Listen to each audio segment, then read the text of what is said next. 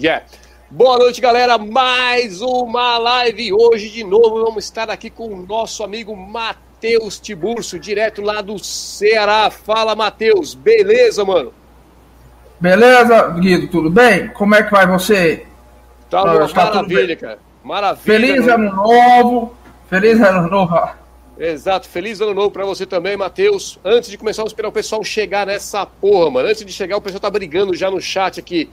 Tá o Basic, a Catu, ah, o Adler, o José, o Adler de novo, o Adler de novo. O Adler, para de spamar, porra, meu. É o Ubermente, tá? Gislaine, sei lá, o Juan Santos, muito boa noite. Hoje vamos ter uma live aqui com o Matheus Tibúrcio sobre o filósofo Schopenhauer. Schopenhauer, para quem não sabe, ele nasceu em.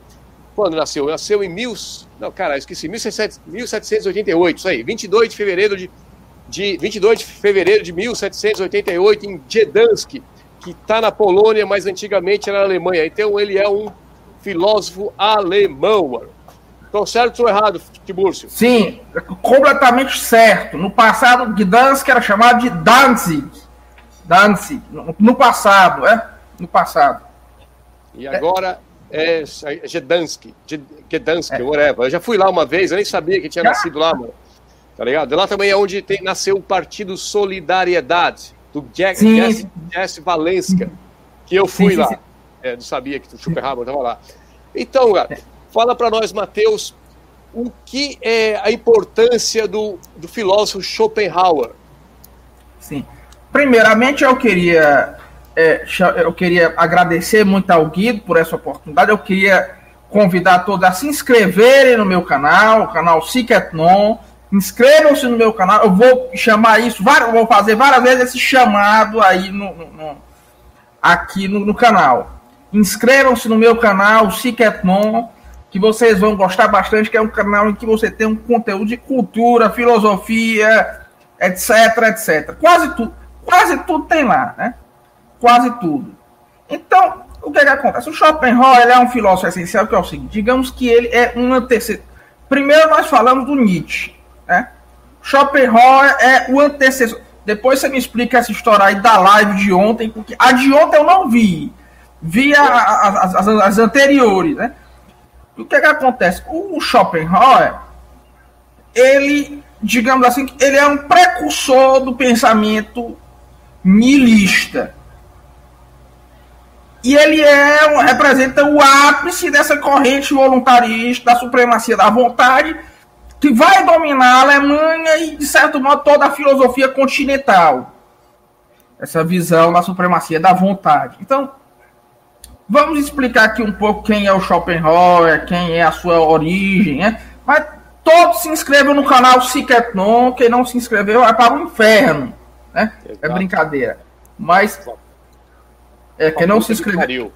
É, é. O Schopenhauer diz que não existe inferno, mas existe. Quem que é, não se inscreveu no Cicetnon e se inscreveu e coloca o adblock nos anúncios, esse aí vai pro, vai pro inferno. É, então, o que é está acontecendo? O Schopenhauer, ele começou a sua carreira filosófica muito jovem, foi uma espécie de enfant terrible da filosofia alemã. E muito jovem ele se tornou um privatdotzer, professor privativo da Universidade da, da Humboldt Universität Berlim. A Universidade Humboldt Berlim. É, então, o que, que acontece? Lá, ele tinha. Ele formou a sua filosofia, que em grande parte era uma filosofia ainda muito incipiente ainda era uma filosofia muito incipiente. Filosofia do, Schopenhauer, mas o sistema dele, que é o sistema contido no livro intitulado Die Welt als Wille, Die Welt als Wille und Vorstellung, o mundo com vontade e representação, a grosso modo ele emerge há cerca dos 30 anos e as visões de mundo do Schopenhauer, a cosmovisão pouco mudou. Tem a segunda parte, que em grande parte é uma o Zweite que é em grande o segundo volume, que em grande parte é um, uma, reescrita, re, do primeiro, mas que cujas ideias ainda se mantêm. Quais são as ideias do Schopenhauer? que é um autor que influenciou muito a filosofia continental seguinte, né? e até mesmo a filosofia analítica. Foi de grande influência, por exemplo, sobre o Wittgenstein, esse como todo. Vamos lá, você é, nessa época você tem Kant.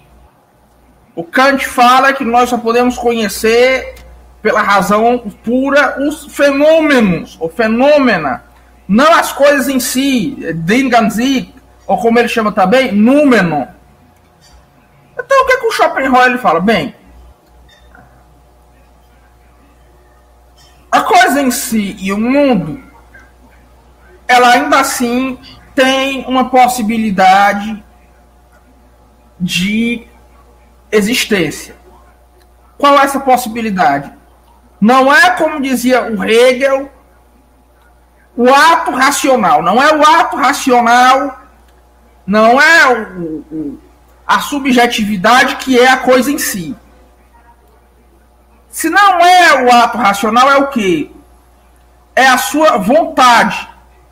Então o Schopenhauer vai fazer uma coisa que é uma tentativa de reinterpretar o mundo em termos da vontade. Primeiro, o mundo como vontade de realização. Primeiro, ele é uma vontade.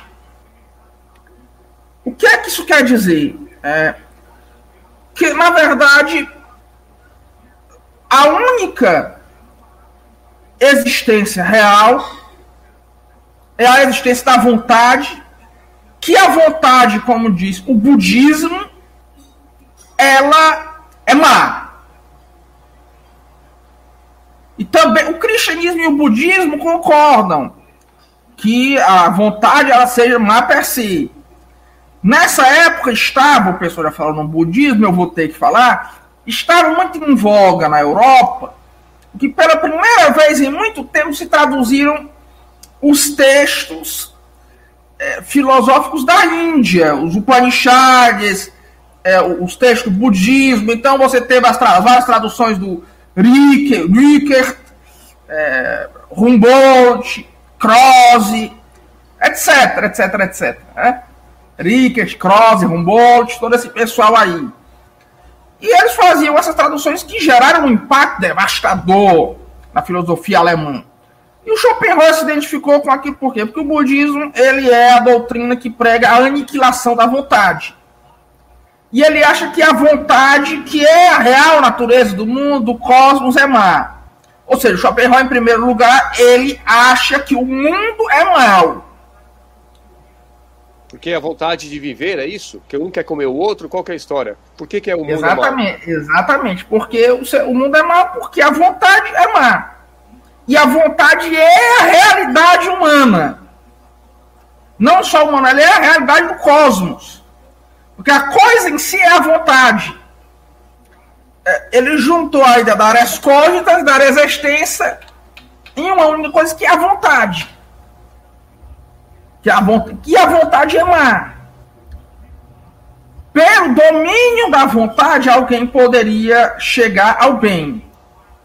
Então, o Schopenhauer ele acredita na meta em psicose, você morre, você vai reencarnar, por assim dizer, em outro corpo, em outro corpo, em outro corpo, porque a sua vontade permanece. Então o Schopenhauer acredita na reencarnação, mas é a, a vontade é a única coisa permanente. Ela é a única permanência que existe, que o budismo fala que tudo é impermanência. Ela é o que se recicla no cosmos ela é o que se recicla no cosmos e toda ação cometida pela vontade vai ter a sua retribuição. Que é, é, o que o Schopenhauer chama de eterna justiça, que é o que na filosofia hindu se chama de karma. Pouca gente entende que é o seguinte: karma. É, eu não sabia disso, não. Karma, ó, concorre, live concorrente, mas vocês vão ver essa aqui e vão se inscrever no canal Cicleton, né? Vão se inscrever no canal Cicleton. Você sabia, Guido, que karma significa, em sânscrito, o significado da palavra karma é ação?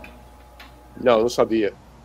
É, karma em sânscrito quer dizer ação. Então, o que é a lei do karma? A lei do karma é a lei da ação e das suas consequências que são inexoráveis. Ninguém pode se livrar da consequência da sua ação. Que, aliás, é um problema muito grande do brasileiro. O brasileiro faz as porcarias e acha que isso não vai trazer nenhuma consequência. Mas vai. O brasileiro é, é o tipo de gente que faz muita porcaria e não está ciente do que pode acontecer em retorno. Mas na verdade ele mal sabe que geralmente eh, a, toda ação tem consequências. Se a única realidade é a vontade, então as coisas que nós vemos, que elas parecem ter esses aspectos materiais, etc. O que elas são? Elas são representações, veja, de verbo as vil, as vile und Vorstellung. Vorstellung quer dizer representação. Então, o que você tem são em grande parte representações quase que como que oníricas. É, ele, porque segundo o budismo nós vivemos como se estivéssemos em um sonho. Segundo o budismo e também o hinduísmo, né? Que é um estado inferior. A nossa percepção é um estado inferior da realidade. Que a, última, a única realidade seria a vontade. E isso se chama de Maya. Maya seria a ilusão. É válido lembrar que o, para o hinduísmo, Maya é real, mesmo assim. Né, segundo Aitareya, o Panchad, o Maya é real. É uma forma inferior da realidade, mas é real. Já para o budismo, o Maya é uma ilusão completa.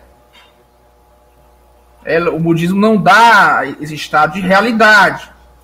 Então, pelas várias metempsicoses da vontade, pelo budismo schopenhaueriano, é, a vontade chegaria ao nada que algo nada é algo com o qual ele identifica com nirvana budista. O que não faz muito sentido dentro do budismo, porque na verdade é para o budismo nirvana não é o nada. É, o budismo, a, a, a, palavra nirvana significa apagar. É, a, a, ter a, a metáfora que geralmente esses monges budistas utilizam é o seguinte: imagine uma gota d'água e imagine um oceano. Então, quando você pinga uma, é, uma gota d'água no oceano, a água permanece, a gota permanece ali, mas ela já não é mais gota. Então você tem essa dissolução da consciência. Mas o budismo tem um problema por quê? Porque ele nega que exista é, o Atman, o Atman, que é o eu. Ou seja, você, é, se não existe o Atman e tudo é impermanência, então como é que pode haver essas metempsicoses, essas reencarnações? É algo que eu mesmo. Hã? Não, eu não tenho ideia. É, eu também não entendo como, como é isso. Então, o Schopenhauer ele pega, não, então o Nirvana ele é o nada. Aí ele cria, ele transforma nessa, nesse, nesse elemento mínimo da metafísica que é a vontade. Transforma nesse elemento mínimo da, da, da, da metafísica que é a vontade.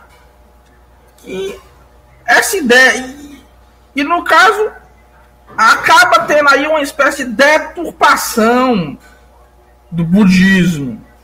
Né? Acaba tendo uma espécie de deturpação do budismo. Ó, se inscreva no canal Siketnon. Inscrevam-se no canal. É, é, é, por, por, que, que ele é chamado a filosofia dele? É, ele seria a filosofia do pessimismo. Exatamente, porque se a realidade é a vontade e a vontade para ele é má, porque a vontade ela gera o desejo, o desejo é o sofrimento, então não tem realmente como como é que você vai sair da realidade? Não tem como. Então você está numa realidade cósmica que é má. Então não tem como você, não tem como a pessoa ter uma grande esperança a esperança é a aniquilação da vontade. Isso para o, o, o Schopenhauer. Pau na máquina, pau na, pau na, pau na máquina, tá falando? Uhum. Tipo, afinal de que se trata o parega ou um paralipoma. Assim, é, é, o, coloca aí, né? Sim, é, é, é, importante a pergunta, que é o seguinte.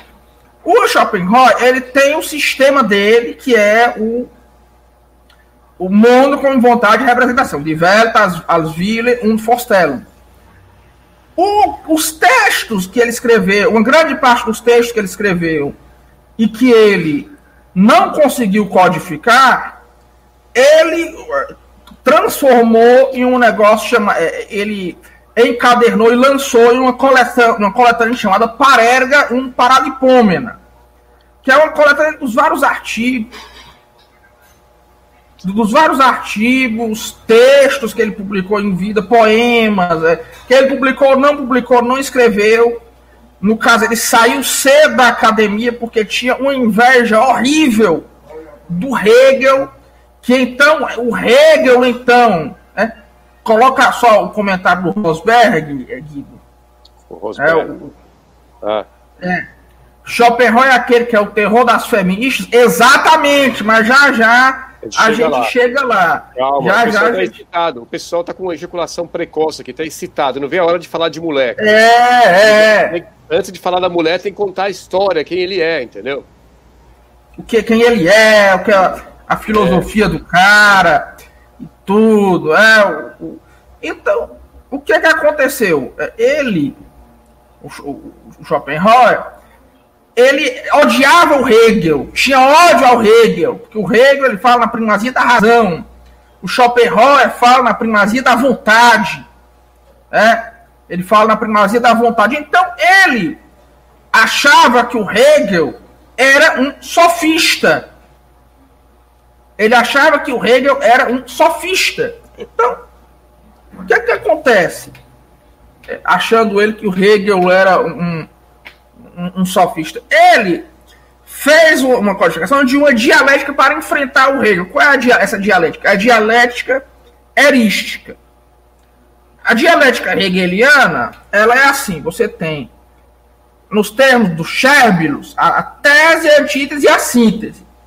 A dialética erística do Hegel não visa criar uma síntese nenhuma, ela visa ganhar debates. Então ele escreveu esse livro chamado A Arte Tem Razão. Que no Brasil foi, foi, no Brasil foi traduzido pelo Olavo de Carvalho, né? nos anos 90. Esse livro, A Arte Tem Razão, é que tem lá o. Tem lá os comentários dele que eu acho que até hoje nunca lançaram uma outra tradução alternativa. Então, você tem a você tem a cena bizarra de muitas teses acadêmicas usarem uma tradução do Olavo, né? Que acho que até hoje não tem outra. Se, se tiver, eu, eu gostaria muito que vocês me falassem. É porque realmente a tradução dele não, não é uma tradução muito precisa, verdade seja dita. E é difícil traduzir alemão, né? Porque alemão é uma, uma língua muito difícil, não é igual ao inglês. Então, mesmo quando alguém. Um livro inglês, um livro alemão, o, livro alemão é mais profundo. Exato? Sim, inclusive até hoje tem muito filósofo alemão que você não tem todas as obras lançadas em português. Kant, você não tem todas as obras. Hegel não tem todas, todas as obras ainda em português. É, Schelling, você acho que é, você não tem quase nada traduzido. Schopenhauer você até que tem muito, porque a obra dele não é muito grande. É? Isso aí eu não sei, mas eu sei que ele era um tarado patológico. Ele é, curtia um... mulher, né? Eu vi que ele, ele fazia muito sexo, mas com mulheres de nível inferior, tipo com as empregadas, né, com é... putas, né, com mulheres inclusive, do mesmo nível. É, ele curtia uma puta, Inclusive, jeito. uma delas, o processor, e ele é, fez uma. É, é, e, ele ganhou o processo. Né? E, e, ele dava um, uma pensão a ela a vida toda. É. Até que ela morreu. Aí ele falou: Obtianos, abtianos. A velha morreu, o, o fardo se ergueu. É, o que ele fez com essa véia? Ele empurrou ela da escada? Qual que é a história da véia com ele? É, ele tinha um caso com a véia, ele empurrou a véia da escada. Aí a véia é, processou o Schopenhauer e ele teve que ganhar, teve que pagar uma pensão o resto da vida para ela, o acordo judicial que foi feito. Aí quando, no, na, na data da morte, ele tinha que. Imagina você pagar uma pensão alimentícia a sua vida inteira, é, aí, enquanto a velha morresse, e ele não, enquanto a velha não morresse, ou ele não morresse, aí passaram uns 20 anos, 30 anos, e a mulher que já era velha morreu. Aí ele falou, aí no dia ele falou, ah, obitianos, abitionos, né? A velha, obitianos, a velha morreu, abitionos, o fardo se ergueu. É o, o, o não, pergunta não dá xilique, não. Pode perguntar, né? Não, não, esse é o Loyola. É o Loyola que vem amanhã. Nós estamos traumatizados. Você conhece o Alessandro ah, Loyola? Então, não, não, eu ouvi, fa ouvi então, falar já. Então, ele vai vir então. aqui amanhã. A última vez que ele veio, ele xingou a gente, cara, humilhou a gente. Nós saímos chorando daqui. É. Por quê?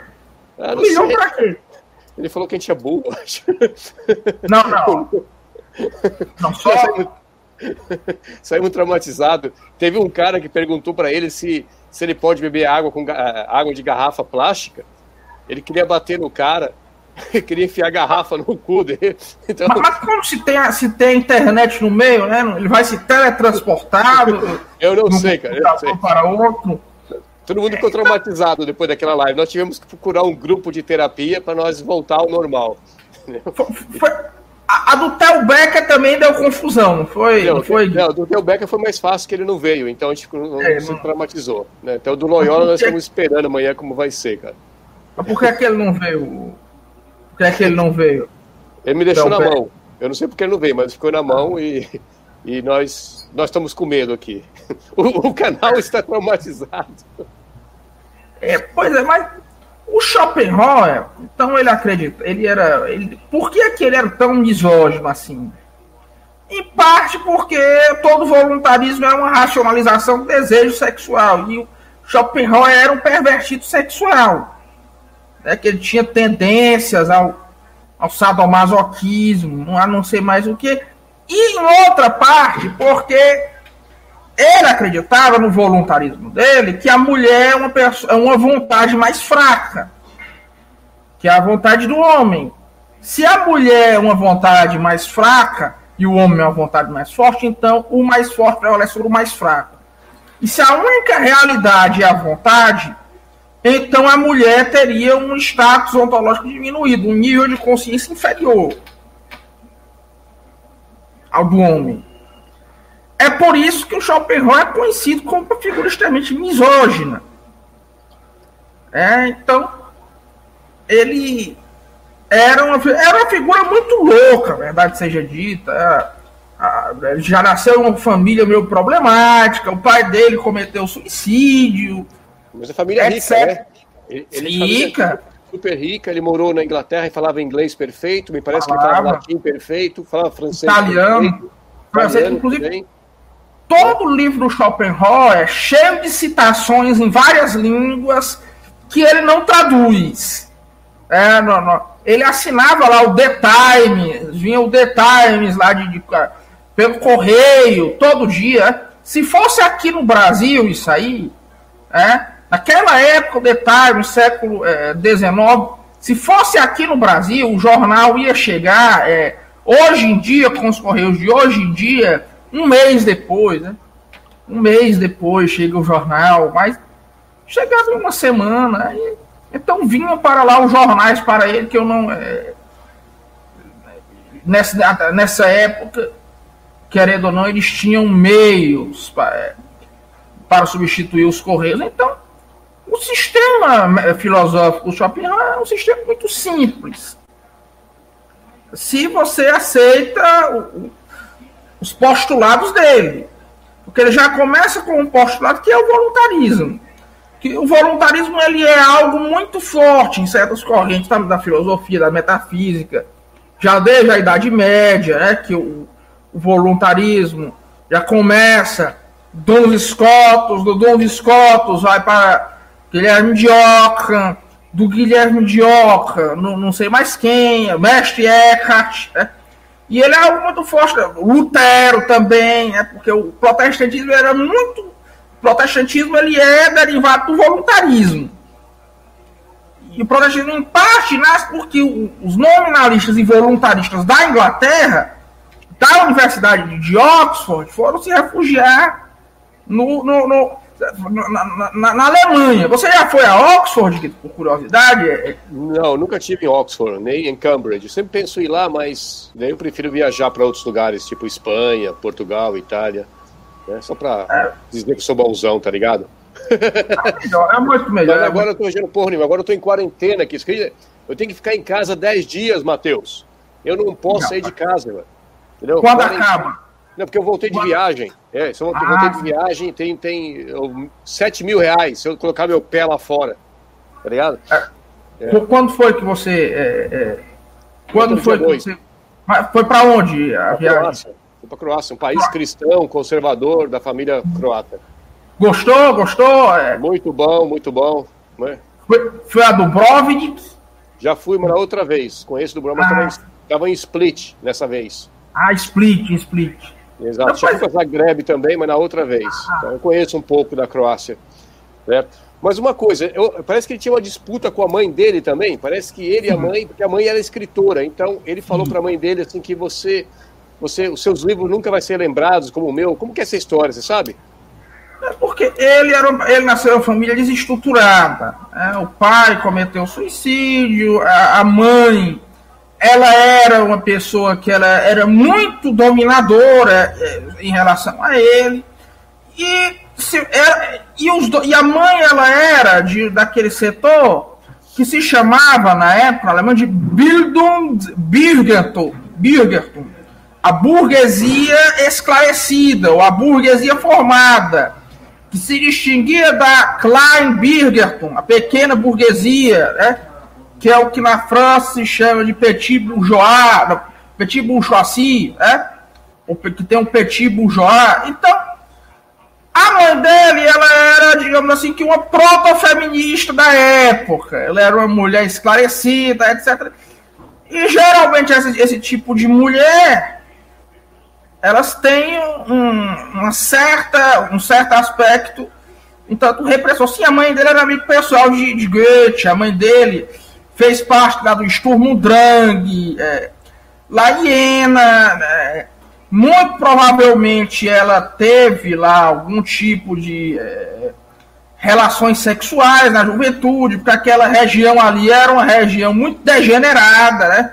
muito depravada, tanto que aquela, aquela região ali, ali em Iena, né? aquele pessoal lá do Goethe, do idealismo alemão, acabou todo mundo passando chifre em todo mundo, né? O Schelling passou chifre no Schlegel, o Hegel engravidou não sei mais quem, é, o, foi lá uma... uma era o Sturm Drang, era, era o caos, né? no, no, lá, a tempestade ímpia. Eu sei que lá acabou quase todo mundo pegando chifre, é, todo mundo comia todo mundo, etc. É, então, todo mundo comia. Hã? É por isso que eles falam que a burguesia fode.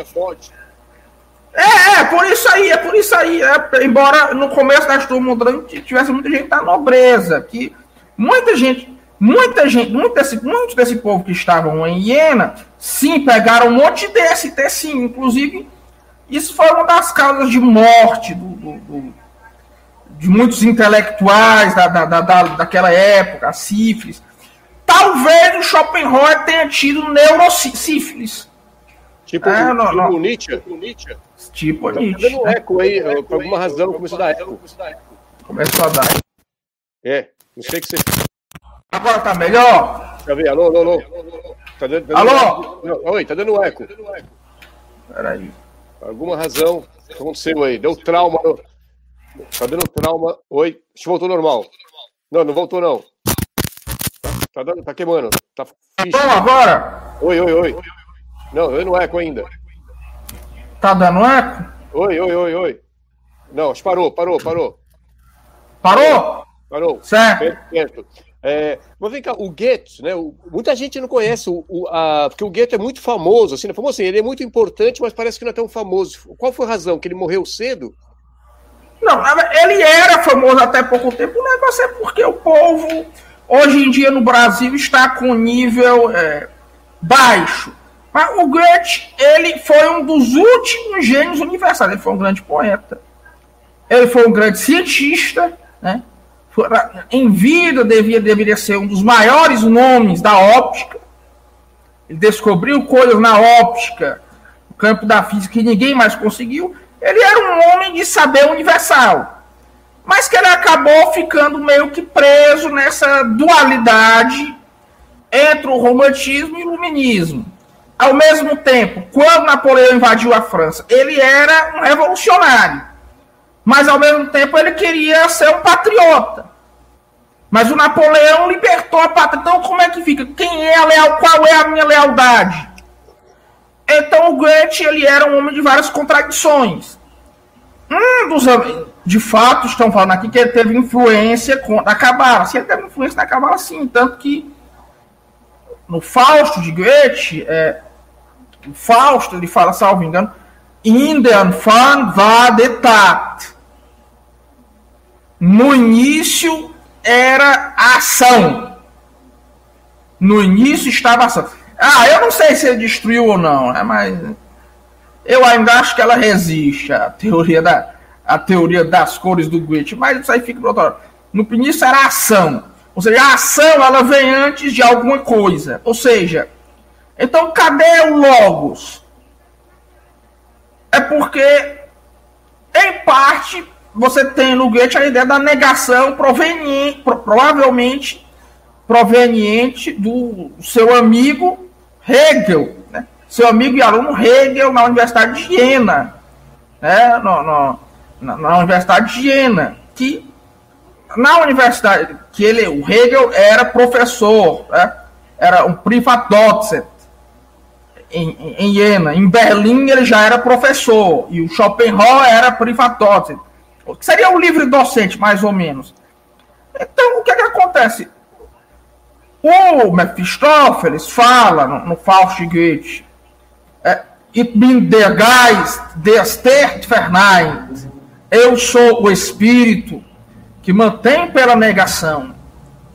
Quem é que transforma a negatividade num elemento fundamental da lógica e da estrutura da realidade? Concordo, concordo. Da estrutura da realidade. Hegel, para Hegel, a negação ela mantém. Veja, para o Hegel, é, na realidade opera por uma série de do que ele chama um fenômeno que ele chama de off-ramping, superação. Né? Off-ramping é ao mesmo tempo superação, negação e manutenção, ou seja, você nega algo e supera. Um exemplo disso é, é, o, é a porcaria do comunismo, do Marx, que ele vai pegar a dialética hegeliana, dizer que as classes so sociais vão superar uma a outra. Outro exemplo disso é a teoria da evolução do Darwin, né, que ele fala lá. Tem aquela que eu já devo ter contado, que uma pessoa me telefonou uma vez para perguntar, Mateus, a galinha é um réptil? Aí eu pensei, não, professor, é, a galinha ela é uma. É, é, a galinha é uma. É, não, é uma ave. Né? Ela é uma ave. Ela é uma ave, a galinha. Aí eu pensei em seguida. Ah, mas segundo Darwin, a galinha é a ave é também um réptil. Ela, ela deixa de ser uma ave, ela deixa de ser um réptil, se torna uma ave, mas ela continua sendo um réptil. A negação mantém. Então, nesse aspecto, é, o Goethe ele foi influenciado também já pelo, pelo Hegel, pelas cabalas do Hegel. Espera, deixa eu explicar melhor esse negócio da representação, que o Ibermensch Miguel tá falando. Coloca aí no comentário dele. Fale sobre a ideia de Schopenhauer sobre a visão de mundo como representação. Claro, foi um réptil. É isso que ele quer saber? Não, não, é o anterior. Ela é uma ave. Nunca foi um réptil. De... Mas não, era, não é descendente. Da evolução diz que é Exatamente. dos dinossauros, não é? A teoria da evolução quer dizer que a toda ave também é um réptil. E por aí vai. É, tem essa superação. Já tem de quem queira dizer, dizer que não existe mais réptil nem ave. São uma coisa só. Tem biólogo evolucionista, a maioria que já defende isso. É coisa, coisa, é uma aplicação da dialética hegeliana, não deixe de falar sobre a ideia. Tanto que o Nietzsche falava, Orne Hegel cai em Darwin. Sem Hegel, não Darwin. Né? Fale Hegel, sobre a ideia de Schopenhauer. Concordo com você. Sem o Hegel não tem jeito. Não. É, fale sobre a ideia do Schopenhauer, sobre a visão de mundo como representação. Ah, porque é o seguinte. É, o, o Schopenhauer, primeiro, ele estabelece que o mundo ele é vontade. Né? Ele é vontade. Will, yeah, the will to live. Que é a vontade é, de viver. É, a vontade, a vontade de viver, que ela persiste. Foi, foi é a vontade viu, que persiste. Foi quando ele viu umas formigas, umas formigas brigando, foi essa história não? Sim. Ou foi, ah, foi aí, ele? não, sim. Ou foi o sim, Nietzsche? Aí ele viu, não, foi o Nietzsche. O Nietzsche é que viu a, a, a Willem zu máquina, é máquina, salvo engano, vontade de potência. To né? will, will to power. É vontade do poder. É, é exatamente. Então, o que, que acontece? O, um Schopenhauer, um Schopenhauer, em grande parte, era a, a, vontade de permanecer vivo, que era algo a ser superado. Né? Sim, ela parte da teoria da vontade de Schopenhauer, só que o Nietzsche acha que ela é uma coisa boa, não acha que ela é uma coisa ruim. A diferença central seria isso. Mas, veja, então isso que nós estamos vendo ao nosso redor é o que? São apenas representações. Forstello. O que é representação? Representação é a figura mental que você tem na sua cabeça. Só que essas figuras mentais elas são apenas uma imagem da vontade. Se você for super, se você for superá-la, né, você até que tem uma relação entre uma e outra de isomorfismo. Porque existem algumas formas da vontade, que seria esse segundo nível de realidade. Mas em grande parte ela é imprescrutável, porque para o Schopenhauer existe essa ideia da dissolução. Assim como, de certa forma, tanto para todo o idealismo alemão como para toda a crítica. Você dissolve, de certo, de certo modo, deixa eu explicar, você dissolve a razão, você dissolve a res extensa na res cógitas.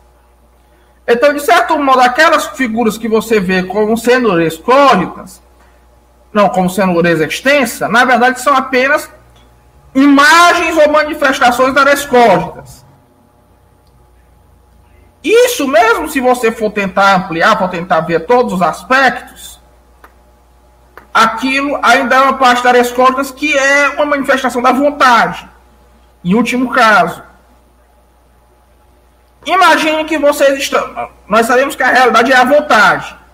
Mas por que é que nós estamos vendo aqui uma explicação? Esse computador, esse, esse é, a CPU, o monitor, a câmera, etc, etc. É porque isso que nós estamos vendo aqui são as imagens particulares, as impressões, as representações da realidade que é o que? Apenas a vontade em um estado de interação. É? Sim, a representação do mundo com vontade só se explica pela teoria do inconsciente coletivo comum. Não, acho que você não precisa afirmar. Né? Então, o que, é que acontece? O que você, sim, o mundo não é o que realmente é, isso é a representação de cada indivíduo. Sim, porque na verdade a área extensa ela acaba sendo diluída pelas áreas cógitas. As coisas extensas elas acabam sendo diluídas pela coisa pensante. Então, na realidade, aquilo que você vê como achando que é uma, uma, uma área cógita, né, uma área extensa, na verdade é apenas fruto do pensamento.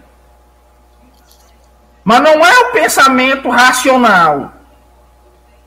Porque a razão não é o componente último da vontade, é, da realidade. E sim, qual é a crítica? Coloque aí. Né? Tem crítica? Não, colo, é, a crítica, não, a crítica, o rapaz que falou da crítica, é, não, não. Já já eu explico essa parte da, da, da física quântica. Mas... Essa aqui, quais eram as críticas de Schopenhauer à escola Sim. idealista alemã? Ele brigava com Hegel, não é isso? Sim, porque o Hegel ele fala que a realidade ela é a razão. A realidade ela é a razão. Né? Tudo que é real é racional, tudo o que é racional é real. Mas, na verdade, o Hegel, o Schopenhauer, ele acha que não é a razão que, que é o elemento fundamental da realidade, sim a vontade. Então, e para o Hegel é a razão, não afirmo. É, não. Para, para o Hegel é. Para o Hegel é. Para o Hegel, todo racional é, é real. E todo real é racional. Né? Agora, também não é evidente para mim o argumento idealista. De certa forma, seja do Hegel, seja do Schopenhauer. Porque, na, o Schopenhauer usa para descrever essa impossibilidade de contato uma metáfora, que é o que ele chama de dilema do ouriço. Imagine, uns um paralipômena, eu acho que tem isso, né? Imagine dois ouriços que eles vão se encontrar. Como é que eles podem se relacionar um com o outro? Eles não conseguem porque essa relação só gera o sofrimento, que é o produto da vontade. O Schopenhauer, frequentemente, ele é uma figura confusa. Porque, na verdade, se vocês forem ver bem, é, diz que ele fez a festa virou cristão quando o rei bateu as botas. É que a, a, festa eu sei, se ele virou cristão ou não, não sei. O que ele dizia é que a, a filosofia dele era a filosofia cristã por excelência. Por quê? Porque o cristianismo pós-queda, ele encara o mundo como um vale lacrimarum um vale de lágrimas. Né? E, a, e ele concorda com o budismo que, que o mundo é apenas sofrimento, porque a vontade ela é maligna. A vontade e o desejo de é, ter. Então, o, o Schopenhauer acaba sendo, digamos assim, é uma redução. Se você for ver todo o todo o pensamento dele é em grande parte uma redução ad absurdo do voluntarismo cristão. O voluntarismo, o voluntarismo é algo praticamente indissolúvel do, desse eto germânico pós-reforma. É uma coisa que é muito difícil de ser superada. Quando você não tem um voluntarismo ontológico, você tem um voluntarismo epistemológico. Então, o que, que acontece? Você pode dizer que a filosofia do Schopenhauer ela é uma, uma redução de absurdo no voluntarismo que o Nietzsche inverte para afirmar, com a diferença de que ele afirma que a vontade é o elemento positivo. É, a vontade ela é a positividade. Né?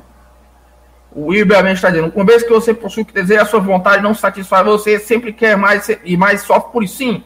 É uma figura que você vê no budismo e também no estoicismo, que são duas fontes que ele, é, que ele cita, por exemplo, o, é uma figura muito típica. O estoicismo, salvo engano, Sêneca, ele fala é, pecúnia é, ávaro irrita, pecúnia ávaro irrita, non sacias. O dinheiro irrita o ávaro, não sacia. Né? Sempre que você quer ter algo, você, na verdade, vai. É, é, você aquela coisa não vai satisfazer naquela e você vai entrar naquela naquele deslocamento de meta interminável. É quando ele fala assim, é, a man can do what he wants, but not want what he wants. Sim. É, o homem pode fazer o que ele quiser, mas não querer o que ele quiser, porque a vontade ela é uma realidade. Por ser a natureza da realidade, a sua vontade seria algo indeterminado. Todo voluntarismo parte da ideia da indeterminação da vontade de certa forma, eu acredito que praticamente todo voluntarismo acha que você é um escravo da sua vontade. Então, é um, você, então o que acontece é o seguinte: o ser humano ele só pode se libertar da vontade no momento em que ela colapsa. No momento em que ele retorna ao que o Schopenhauer chama de nirvana, que o nirvana para o Schopenhauer é o nada. Os quereres do homem estão arraigados no instinto e isso nos determina. Para ele, talvez, para ele, talvez, né? Sim, o colapso é a morte. Ele está falando aqui. Sim, é claro, o colapso é a morte. É a morte última. Né? Haveria algumas metempsicoses. Haveria a possibilidade para o Schopenhauer, tirado de Lessing, da metempsicose antes da morte. Né? O Lucas Caente está perguntando: a filosofia de Schopenhauer é internamente inconsistente, quando, como dizem os críticos? É, o, o, o Lucas Caine Lucas Caine, a filosofia de Schopenhauer é internamente inconsistente, como dizem os críticos. É. é esse Caine é, é, é, o que tem o Beethoven como, como avatar? Não sei, cara. Então, tem 180 mil pessoas nessa live agora, então. Na verdade, 180 Bilhões, tá? como, é, como dizia lá o tal do Conde. Se inscreva no meu canal, se quer não. Inscrevam-se lá. Inscreva naquela aquela porra lá. Mas tem outra coisa que ele fala, outra cota, que é Life swings like, like a pendulum. Backward and forward between pain and boredom. Quer dizer, a, a vida é um, é um pêndulo, né?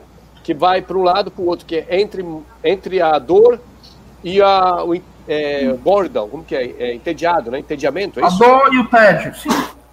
O que acontece é o seguinte, é, você tem dois estados negativos, mas na verdade sempre existe uma negativa, sempre, você sempre tem um aspecto negativo. É a mesma coisa que tu dizia, você já encontra esse argumento, é, por exemplo, no, no, no, Platão, no diálogo é, é, platônico que é intitulado Gorgias. Né? É, o, o Sócrates ele fala o seguinte: como é que a felicidade pode ser saciar os seus desejos? Porque afinal de contas, quando no momento em que você, a felicidade é o ato de saciar o desejo. No momento em que o desejo termina e o ato é plenamente saciado, você não é mais feliz. Não? Não. Se você acreditar que a vontade é a saciedade do desejo, como Schopenhauer acredita. No caso, o diálogo, ele, o Sócrates não enfrenta o Gorgias, enfrenta é, vários alunos do Glórias, um chamado Paulo, muito burro por sinal, e um outro chamado Cállicles. O Schopenhauer parte desse princípio.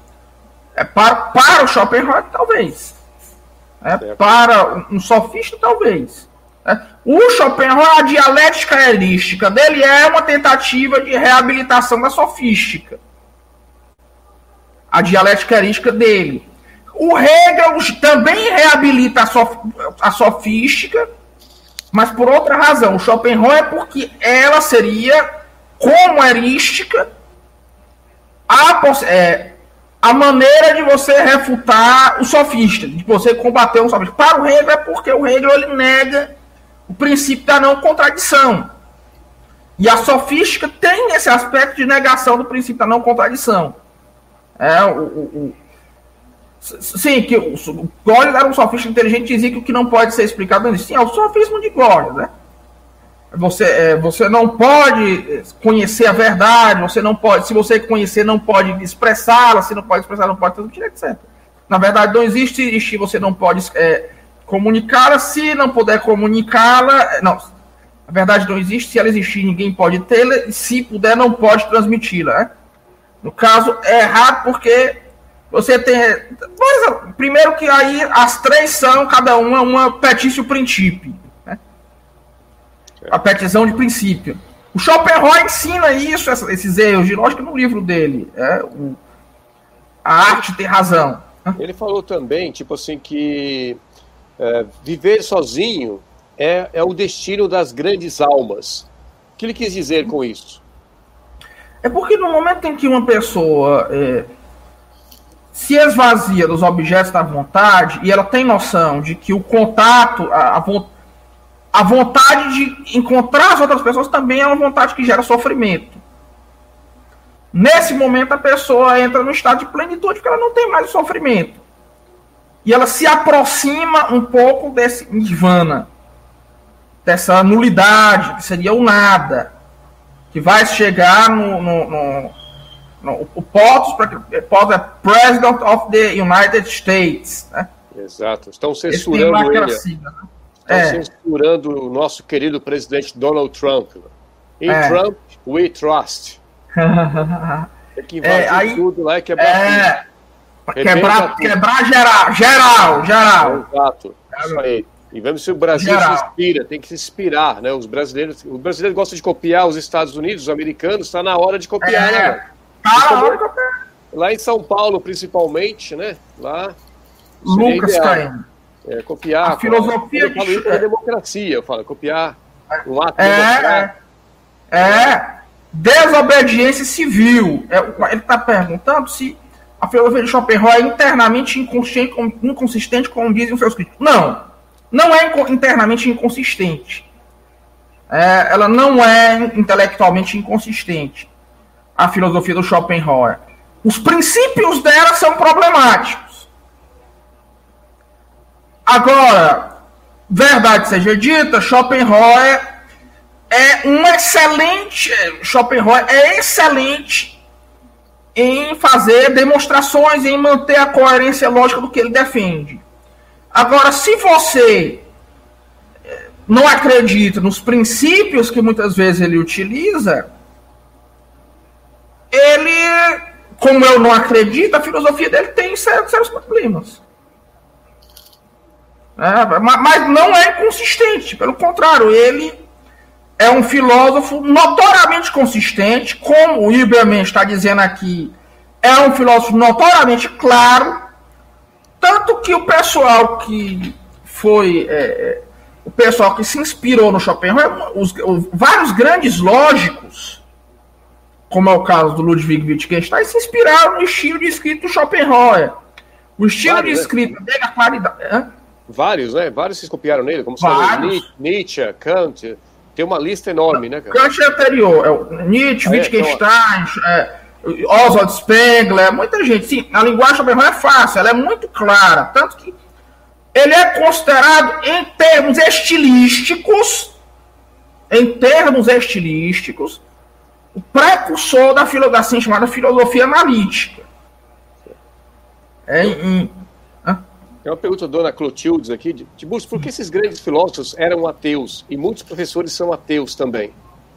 É, eu acho que o Schopenhauer é o primeiro grande filósofo a ser, no Ocidente, que, a ser chamado ateu.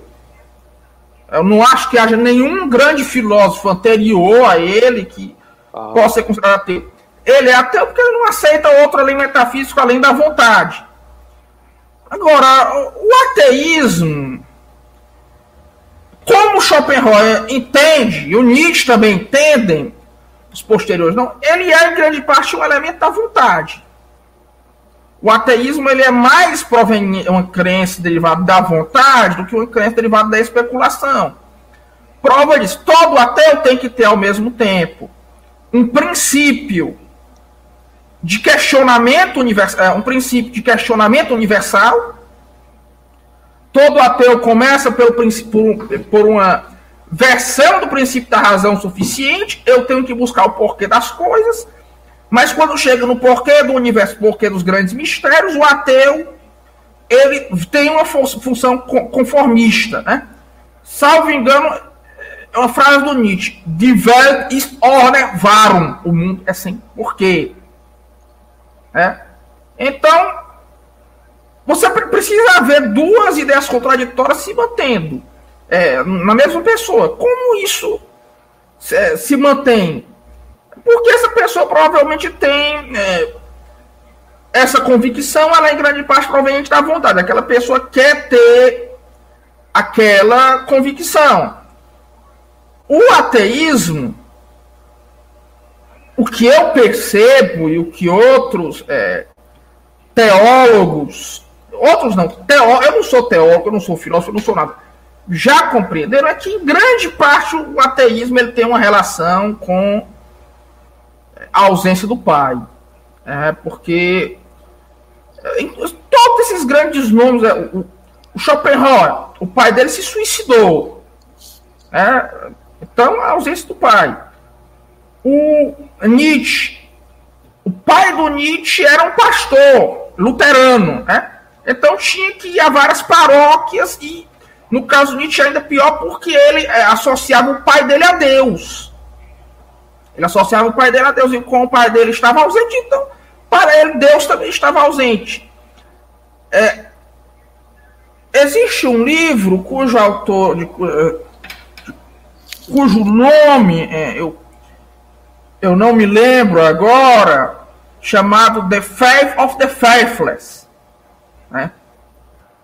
O, o, que é, é sobre a origem do o ateísmo como fenômeno psicológico, os aspectos psicológicos do ateísmo, assim como a religião também tem os aspectos, tem, também tem os seus aspectos psicológicos. O Thales Gades está não acha complicado analisar a filosofia pelo, pela vida pessoal de alguém? É, eu acho que sim. Né? Gades, eu acho que é, ele é polonês, né? Eu acho que sim, mas em certos casos, para você entender a filosofia de alguém, você tem de ter um certo conhecimento biográfico da vida daquela pessoa, porque tem muitas expressões que elas falam de sentido principalmente eh, de acordo com a, vida das pessoas, como chave hermenêutica. Por exemplo, o Hegel. O Hegel é um, é um filósofo notoriamente incompreensível. Todo mundo concorda. Né? Eu, o Hegel, eu faço. É, uma dissertação de mestrado sobre. Eu faço mestrado sobre Hegel, faço graduação é, sobre, é, sobre. Fiz, estudei Hegel na minha monografia. É, então. Mas o Hegel é um filósofo tão truncado e que usa expressões tão bizarras que as pessoas já foram procurar é, inspiração do Hegel em tudo. Mas por que, você pode procurar em tudo e não pode procurar na vida dele? na vida do Hegel. A vida da pessoa, de certa forma, é a maior unidade que alguém pode encontrar em relação ao seu pensamento. É o, sim, Hegel e Kant são dois filósofos dificílimos, é, que têm uma linguagem muito difícil e termos que são, que são termos criados praticamente por eles mesmos. Thales Gadesh, até que ponto só é possível filosofar? Ele vai não, não acredito nisso. É o, o Martin Heidegger é, foi quem inventou essa história, mas eu acho que não tem muito fundamento, porque o alemão é um. Eu tenho. O meu co-orientador, que ele é um alemão, ele fala muito que a síntese no alemão é muito difícil. A síntese do alemão é muito difícil. Você, você construir uma frase no alemão é muito difícil. É, então, eu não acho que o alemão seja uma língua boa para se filosofar. Tanto que a filosofia alemã só nasce com Goethe. Antes ela até existia, mas era algo débil. E hoje, de fato, voltou a ser algo débil. Voltou a ser uma filosofia é, é, que não tem muita, como eu posso dizer. Eu acho que faz uns, set, uns 60 anos que você não tem um grande filósofo na Alemanha. Vem, vem cá, Matheus. É, como está quase uma hora, vamos falar de mulher, tá ligado? O pessoal que. O pessoal, o pessoal, eles amam moleque. Então vamos falar de mulher, senão não ficar bravo. É. É, um, uma das cotas, né, quotes do, do Schopenhauer falou assim que é, in their hearts, né, no coração das mulheres, é, elas pensam que os homens, é, o negócio dos homens é ganhar dinheiro e elas gastaram dinheiro. Sim. Ah, e muitas, sim, muitas, muitas mulheres pensam assim. É, eu, é, o, aquele, a mulher moderna, infelizmente, é assim. Mas Não todas. Tempo, mas no tempo antigo já era assim, porque ele falou isso aí já há quantos anos atrás? 200, 300 anos atrás? É, mas isso aí você já tem a modernidade, de certa forma. É, a modernidade já, já começa aos 500 anos, desde a época da reforma protestante, porque o protestantismo ele coloca a mulher nesse papel. É, é o protestantismo ele é uma religião muito patriarcal. É, não estou dizendo que isso é ruim ou não, é, mas o protestantismo ele é uma religião muito patriarcal. Quando você dá todo o. Você coloca o homem para fazer tudo, querendo ou não, a mulher ela vai acabar é, buscando o seu interesse em alguma outra coisa. Qual é o interesse que ela vai ter? Gastar. Ela acaba ficando alguém acomodada. É por isso que no, no, no, no protestantismo você tem uma obsessão tão grande para que a mulher, ela, como eu posso dizer, ela gaste muito dinheiro, é, tudo, porque a mulher ela acaba virando, como eu posso dizer, um. É, a mulher acaba virando uma figura que é esperado que, é, que ela seja é, um, uma figura ociosa. Ela perde, inclusive, essa função simbólica, que é a, a, que no catolicismo tem a Virgem Maria, o protestantismo já não tem. Então a mulher, é natural que no protestantismo a mulher vai ser uma figura decadente. E você acha que a mulher... concorda, você concorda com o Thales que a mulher é uma fera, uma leoa em pele de gato, de animal de estimação? Sem sombra de dúvidas. Sem sombra de dúvidas. E no protestantismo, a mulher acaba tendo essa mania de, de buscar aspiração é, pela autopromoção. O cúmulo disso é aquele livro da Beth Fruida, A Mística Feminina. Aquele livro ali, o que é que aquele livro defende? Que a, a, a aquele livro defende que não, as mulheres elas têm de ter o que ela chama de mística. Que essa mística não seria dada pela religião, e sim pelas coisas que a Beth Friedan queria ter na vida. Ou seja, a mulher hoje em dia ela passou a ser obrigada a trabalhar. E olha como o feminismo é uma coisa bizarra. A mulher hoje em dia ela é obrigada também a ter um papel na vida. E é muito mais obrigada do que era antes. Muito mais do que era antes. Né? Por quê? Porque o objetivo, o feminismo, o que é o feminismo? O feminismo é o niilismo feminino. O feminismo, ele é, você pode dizer que ele é a filosofia do Nietzsche e Schopenhauer, só que você tira o homem e coloca no lugar a mulher. Todas as frases do Schopenhauer, se você tirar a mulher e colocar no lugar o homem, você inverter, isso aí é o feminismo. Feminismo é o niilismo feminino. Né? Isso é uma coisa que pouca gente é do, do nosso lado assim entende. Né? O Nessa Ralita falava isso aí já, já naquela época, porque ele era aluno do. Ele era discípulo Harvey Mansfield. É, cadê o Nessa Ralita? É, o, cadê? Ele sumiu? É, sumiu. Mas tem uma pergunta sobre o Nassanalita aqui. Sim. É, como que é? Sobre, falar sobre a arte de lidar com as mulheres é, do Nassanalita. Sim. Não, é porque o Nassanalita, ele é leitor de um cara chamado Harvey Mansfield. E ele explica o seguinte: olha, o feminismo como você existe hoje em dia, ele é o quê?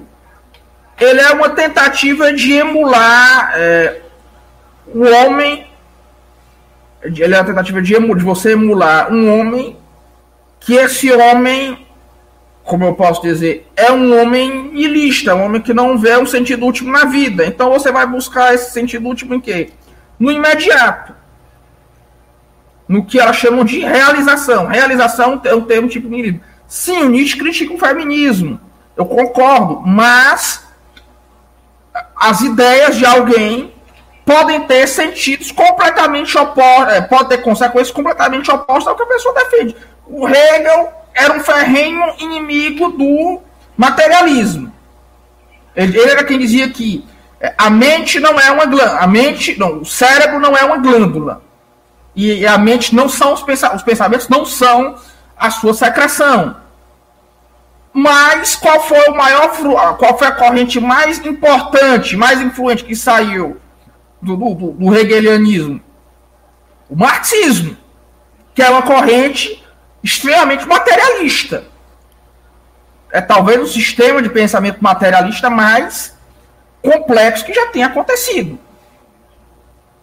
É, talvez. Da mesma forma, o Heidegger.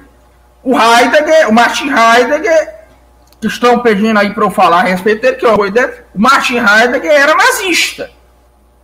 Agora, foi realmente anticomunista. Agora, a maioria das pessoas é, é que estudaram Heidegger nos últimos 50 anos, desde a vida do Heidegger, daqueles cursos que ele deu na Universidade de Freiburg, depois que terminou o processo de desnazificação, é, deram a ideia de trazer o Heidegger para o leste nacional. Gay não era não, porque ele pegou a Hannah Arendt. Olha com calma aí. O Heidegger teve um caso com a Hannah Arendt, teve um caso com outros. Gay eu acho que não era não, mas a maioria das pessoas. Não, o Heidegger não, eu não, tô, eu não acho que por ele ser nazista ele seja um filósofo ruim. O que eu quero dizer é o seguinte: é que vários dos que estudaram Heidegger e leram Heidegger foram influenciados por ele eram gente da esquerda, eram gente da esquerda comunista. Por exemplo, Derrida, é, o Merleau-Ponty, que era inclusive um stalinista, Sartre, esse povo todo, Simone de Beauvoir, esse povo todo, eram seguidores do Heidegger. Ou seja, uma filosofia pode ter consequências que são diametralmente opostas a ela mesma. Do mesmo modo, Schopenhauer e o Nietzsche eram contra o feminismo? Eram contra o proto-feminismo? Sim. Mas o feminismo moderno não pode ser explicado sem a origem desse pessoal aí. E sem a influência desse pessoal aí. É, eu acho isso aí. É, o, Outra o Heidegger. Dele, ah, continua Heidegger, ele fala assim: as não, mulheres. O Heidegger eu já não domino tanto, né? Continue, continue, Guido. As, as mulheres, elas, ela, é, women might be talented, but cannot be genius, as they are always subjective. Sim, porque a mulher ela teria é, apenas esse aspecto para ele, né? Isso aí eu já não concordo, ela teria apenas esse aspecto subjetivo da vontade. Ela seria uma pessoa em que a vontade é mais fraca e, portanto, seria esvanecente. Então, ela não conseguiria, se a vontade é mais fraca, ela não conseguiria formar uma representação do mundo que gerasse objetos plenos. Né? Que, que fosse capaz de gerar as representações perfeitas. Representações que seriam objetos, que pudessem ser chamadas de objetos é, pa, para o Kant. Não, não, não. Não. Ele, to, muitas vezes uma ideia, como diz, diz o Hegel, pode conter dentro de si o germe da sua própria destruição. E esse ponto, inclusive, é um ponto em que o Nietzsche concorda. Então, uma ideia pode ter a origem da sua própria destruição, muitas vezes. Então, a mulher, para o Schopenhauer não poderia criar esse mundo de representação. Completamente, ao menos não os objetos desse mundo. É, para o Kant, a síntese ocorre pela razão, para o Hegel pela razão, mas pelo Schopenhauer, para o Schopenhauer a vontade. É pela vontade. Que para o Schopenhauer, os esquemas do Kant, os esquematas do Kant seriam, na verdade, não categorias da razão, mas categorias da vontade. É, o, o, ideias, da, ideias a partir da vontade. Como diminuir a vontade. Pai, aí é rezar muito, é você exercer em si uma disciplina ascética, né? Porque. Ajoelhar. E principalmente ter, pre... Ajoelhar e ter preguiça. Preguiça? Digamos assim, o que diminui muitas vontades é a preguiça. O que... Não, mas de repente você tem preguiça de trabalhar, mas não de fazer sexo, né? Ah, tem também, tem também, tem também. É. Tem que bem. Sem falar a verdade, fala, perguntar para mim, você tá afim de trabalhar? Daí eu falo, não, mas tá afim de ter uma loira gostosa ali, você tá afim? Daí eu, opa, estamos aí. Não, é bom, mas é bom, mas o cara fazer todo aquele trabalho para ir lá e pegar a mulher é um negócio que dá preguiça. Às vezes dá preguiça. Nunca sentiu, não? não nunca sentiu preguiça? Eu já. Eu já. Eu já. Eu já. Já senti. para trabalhar, não para fazer sexo. Assim, isso aí é uma coisa que eu tô sempre disposto. Não, o sexo tudo bem, mas para você, a pessoa ir lá atrás. É... Ah, eu vou atrás, tudo... eu vou na frente, é em todo lugar. Ah, é, não. É, não tem essa, na não. frente é bom ter cuidado, porque tem, tem mulher feminista que quando o cara vai na frente inventa ah, o negócio aí, aquela cinta, né? Inventa isso aí, é, aí é, é bom ter cuidado. É, tinha conta. Essa aí, é, a gente não é... gosta disso aí, não. Não, é, canal é proibido, nada de cinta, não. Cinta, só o, é- só o cinto, né? O cinto na roupa. Agora, cinta não. Cinta, é, mas é cinta não. É, não, nada não, é... não. Esse Quando inventa... Não, que, quem inventa esse, esse negócio de cinta, todo mundo já sabe o que é, né? Precisa falar o que é? Não precisa não, falar? Não, precisa não, já sabe que são bando de boiola, né? Mas pois tem é, que coisa, é. men are by nature merely indifferent to one another, but women are by nature enemies. Mas porque a, a mulher ela teria, pelo fato de ela ser uma vontade mais fraca, ela teria essa, esse desejo de a, dessa, fazer essa ascensão. E essa ascensão é algo que ocorre pela agressividade. Ela é algo que ocorre pela agressividade. Quando a, já o homem achando a permanência, ela não precisa crescer mais. Ela não, não, não, precisa crescer mais, não precisa se expandir mais. Não, nem no fim de semana, nem na semana, nem em dia nenhum. E nenhum dos 365 dias do ano pode sair. Não. Agora, você agora se inscreva, inscreva-se no canal Cicatnon, porque quem não se inscrever é chola. Eu já ouviu essa expressão aí? Chola, você sabe o que é?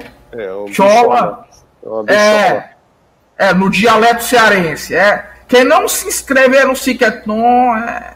É, vamos se inscrever no Ciqueton, gente. Vamos ajudar lá o, o Matheus Tibúrcio. Daí vocês vão lá, eles gritam filosofia todos os dias no seu ouvido, cara. Assim vocês entendem, mano. Entra na sua cabeça. Entra e penetra dentro do cérebro, é isso? É, é, dentro do cérebro é a voz, né? Não, é. são, outras, não são outras coisas, não. Não, não, não. É, só é, é, a voz que entra e penetra. Assim você aprende essa porra de filosofia. Vai aprender Nietzsche, Schopenhauer, os caralho a quatro. Kant, Hegel, é, é, tudo isso aí. É, é no Brasil você tem pouco, poucos canais bons sobre filosofia. Vou até, eu coloquei aqui o link, todo mundo se inscreva lá, por favor. Né? Vamos lá, galera. Canal. Ajuda aí o Matheus. Escreva lá, não custa nada. Você tem que pagar para se inscrever ou é de graça, Matheus? De graça, certo? Mas a quem for membro do meu canal, você pode fazer os cursos que o meu canal oferece. Né? Você tem curso. A quem for membro, tem curso. Curso de filosofia. Filosofia, né? Nós temos curso de filosofia prática, curso de teoria literária e crítica cultural. Né? A, a, a minha empresa ela é, é muito barata. Né? Tá aqui o link do canal Todo mundo, eu peço que vá se inscrever lá, por favor. Né, no, no, no, canal Ciqueton. Todo mundo vá se inscrever lá. Quem não se inscrever vai para o inferno, vai acontecer um monte de coisa. Vai sentar lá no colo, no colo do capeta. Né? E o, não, se tá no colo do capeta, não. O cadente. Eu posso responder só uma última pergunta, Guido? Porque já, já tá na, na. Você tem que sair? Tá bem, tá bem. É, antes de escrever a última, vamos ele tinha, ele gostava muito de cachorro, né? Parece que ele tinha dois cachorros poodles, é isso? Sim. É porque eu, o Schopenhauer contra o Descartes ele tinha essa visão de que o animal ainda tem uma vontade, é porque o animal quer alguma coisa. Uhum. Aí, então de certa forma o animal ele também seria um sujeito. Então ele era realmente o homem do cachorro. Não, não, não dá não. não no canal não dá nada, dá nada, né? Então, Só vende. Isso aí. Você não então, dá, você vende. Então aquilo ali seria expressão. Não, vender também não. Ali seria expressão. Nem dá, nem vende nada, né? Empresta? Não, não, não. Não, também não. Também não. Também não. Também não. Não nada, não. Tá difícil é, não. entrar no seu canal, não, é? Não, não, não é muito. Não é muito meu público. Aliás, não é de jeito nenhum meu público. Esse aí não, né? Não, não, não, não, é, não é muito meu público isso aí, não. Mas é fundamental. O Tosca deixou mesmo, acho, sim, brilhante observação. Né? Então, vamos terminar aqui. É, ah, o Schopenhauer tocava flauta, sim, e o Nietzsche tocava piano. Né? Inclusive, procure composições de Nietzsche. Nietzsche compôs, sabia?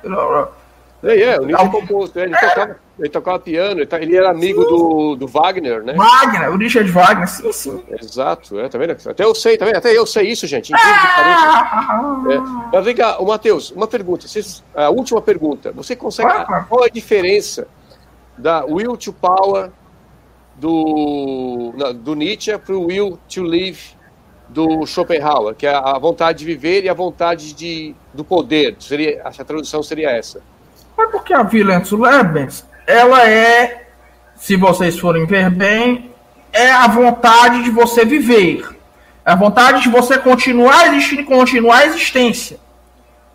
A vontade de potência, a Violence Martens, ela é uma vontade de você dominar o outro. Você dominar as outras coisas. Dominar as outras pessoas. Que não era errado. Você... Na, versão do Nietzsche não é errado. Não. Se você para o Nietzsche, for... não. Para Nietzsche, não. É se você para o Schopenhauer, sim. O Schopenhauer, sim. Ah, ok. É. Então, vamos terminar por hoje. Calma, calma, calma, assim, calma, também não é assim. Tem, calma, cinco minutos, é. mano. Cinco minutos, calma. É, é, Você nem explicou é. direito essa porra, mano. Eu tô nem sem entender uma diferença. Calma, mano. Calma. A gente vai sair mais, mais cinco minutos. Eu tinha uma pergunta antes dessa. É, mas aí, vamos falar, o Schopenhauer, mesmo parecendo que ele não gostava de mulheres, era um cara que comia as mulheres. É. É, parece que ele até engravidou alguém. Eu não sei se aconteceu, se foi, se rolou um aborto, que, ou se ele deixou a mãe solteira, o que seja. Não, eu não, eu, aí eu não, não, não estudei tanta. Eu acho, eu não sei. O Hegel engravidou uma, uma mulher. O Marx também, né? O Marx engravidou até a empregada o dele. Marx engravidou a empregada também, né? Tem um pé o na bunda dela. O Kant provavelmente morreu virgem, né? O Kant não teve vida sexual. É, o Schelling traiu a, a o amigo, de, comeu a esposa do, do, amigo dele, o Schlegel, né? August Schlegel, não é o Friedrich Schlegel, né? O Schopenhauer teve um filho bastardo, eu, eu não sabia. O Hegel é, também teve. Eu, eu sei que ele teve um filho, mas eu não sabia o que aconteceu. Eu sei que ele engravidou uma empregada, se eu não me engano. É, outra coisa também, ele era apaixonado por uma, uma menina que tinha 22 anos, se não me engano, ou 18 ou 22. Eu sei que ela era praticamente uns 20 anos mais nova que ele, mas parece que ela tinha ela tinha nojo dele por ele ser um cara um cara velho, né? Um cara velho e feio, no caso. É, uma figura era um bicho muito feio, né? Era uma figura muito decadente. Até tem algumas fotos dele já bem velho, né? Ele morreu relativamente velho para a época, acho que 56. 75 anos. É, é 75 anos. Tem aí, é, acho que é o primeiro filósofo que você tem foto dele. Uhum. Sim, você tá, ele também teve essas relações. Ele era uma pessoa insuportável na, na, nas relações pessoais. É, o, ele defendia o negócio de amor livre. É, ele, é, ele, defendia, ele defendia esse negócio, verdade. E outra coisa também que eu fiquei sabendo que ele ele era apaixonado por uma menina, é, uma, uma menina lá que era meio uma dançarina, dançarina de balé, e mas aparece tinha um filho com outra pessoa. Então era uma mãe solteira da época. Daí, é, em Berlim, aconteceu uma, um, um surto de cólera. Então ele estava indo embora de Berlim e ele falou com essa mulher, né? Essa mulher também que era nova também, falou assim: "Você, você vem comigo só com uma condição. Qual que era a condição, Mateus?" Não, eu não sei, aí eu não, não, não investiguei tanta vida dele. essa criança, você vem, mas a criança tem que ficar. Daí ela não quis. Ah, não, eu não, eu não, é. não sei também. É, eu, eu, sei, eu sabia que ele deixou a Berlim por causa da cólera. É. Ele morreu em Frankfurt, salvo engano. Por causa da, ele, ele deixou Berlim por causa da cólera e também porque ele se desiludiu com a academia, né? Porque ele marcava a aula dele no mesmo momento em que tinha a aula do Hegel. Todo mundo ia à aula do Hegel, mas ninguém ia à aula dele, do Schopenhauer, né? Embora o Schopenhauer fosse muito provavelmente um orador muito superior ao Hegel. É, é, vale lembrar. Então, porque o alemão ele gosta dessa linguagem truncada, ele gosta dessa linguagem, é, como eu posso dizer, ele gosta dessa linguagem mística. Não que o Schopenhauer também não fosse, de certa maneira, um místico. Mas eu não, não investiguei tanto essas ligações de Schopenhauer com o misticismo, ou mesmo o ocultismo. Né? Não, não então eu não poderia falar muito a você a esse respeito, né, porque não, não é algo tão próximo do meu interesse. Mas eu sei que o, o Schopenhauer também tem certas ligações com o ocultismo.